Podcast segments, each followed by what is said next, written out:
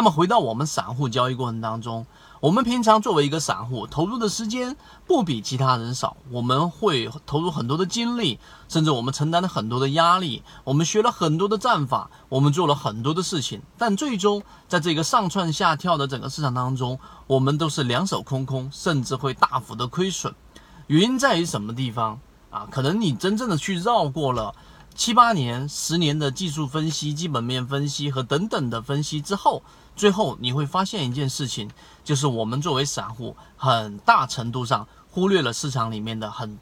大一部分的重要参与者，一些隐性玩家。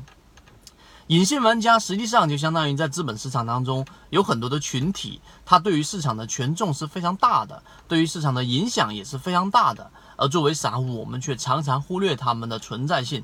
例如说，以前我们说过的游资，游资在最初我们 A 股市场当中，他们所参与的比例和他们的市场影响性是非常大的。由于我们是资本市场的 A 股市场的整个当时的股票数量很少，并且流通盘很小，那么他们是一个重要的群体。那么另外一些很多的隐性群体、隐性玩家是被我们忽略掉的。就又比如说是质押掉的那些股票，他们把股票质押到我们所说的一些商业银行当中。那么这些商业银行对股票其实不懂，我只是把它当做这些上市公司质押的一些凭证。那么当它出现风险，当它出现我们所说的会影响到我的回款的时候，那么这些商业银行就会进行大面积的清仓。它不管股票的，它不管技术分析的。那么请问，在你的交易系统当中，你有没有去考虑过这一部分隐性玩家呢？当然，罗列下来还有很多很多类似这样的隐性玩家，是我们作为一般散户不去重视，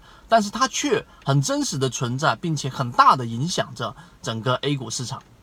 这是我们要讲的第二个例子。第三个，实际上要认识到这个群体，不是我们通过短短的视频就可以介绍出来的，只是我们在这个节点上，我们要提出一个关键：你的技术分析也好，你的基本面分析也好，你的一招鲜也好。但是你绝对不能忽略掉整个市场的隐性玩家。